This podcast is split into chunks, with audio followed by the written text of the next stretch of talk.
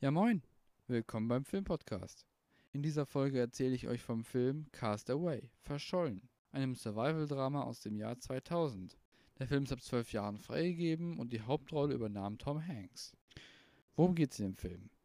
Der Systemingenieur Chuck Noland, Tom Hanks, arbeitet für das weltweite Versandunternehmen FedEx und ist zurzeit in Moskau, um den dortigen Ablauf zu optimieren. Über Thanksgiving reist er nach Hause zu Frau und Familie.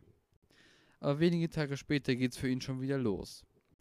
Und er steigt in einen FedEx-Jet. Unterwegs, mitten über den Pazifik, stürzt seine Maschine in einem Sturm ab.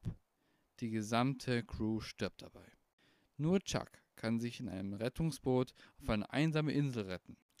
Dort ist er vollkommen auf sich allein gestellt und muss mit den natürlichen Ressourcen der Insel auskommen.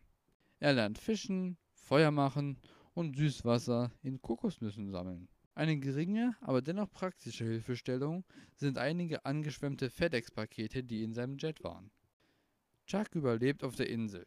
Satte zwei Jahre. Während dieser Zeit erleidet er vieles.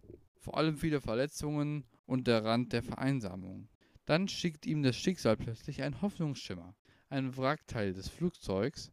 Nolan erkennt schnell einen potenziellen Nutzen dieses Gegenstandes und beginnt in Windeseile mit der Planung und Vorbereitung.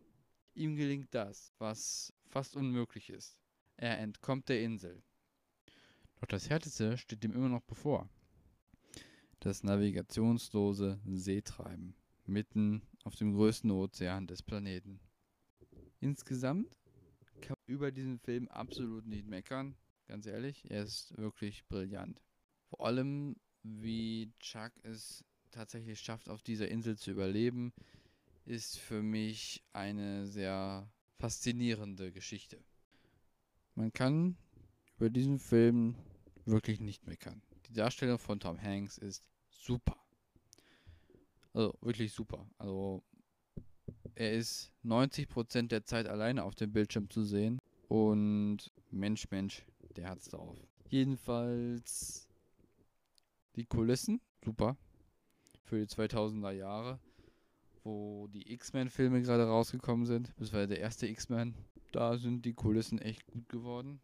Würde mich mal interessieren, ob das echte Kulissen sind oder ob das Greenscreen war. Und über die Story kann man natürlich auch nichts meckern damit er nicht komplett vereinsamt, hat er es eher durch Zufall hinbekommen, sich einen Freund zu suchen auf dieser Insel. Keinen menschlichen, so viel kann ich sagen. Aber es ist wirklich faszinierend zu sehen, was ein Mensch kann, wenn er da auf sich alleine gestellt ist. Insgesamt gebe ich diesem Film 8 von 10 Punkten. Das war's von meiner Seite. Ich hoffe, euch hat diese Folge gefallen. Und ich hoffe, dass ihr mir auch weiterhin zuhört und die Filme schaut, die ich hier erzähle. Danke fürs Zuhören und bis zum nächsten Mal.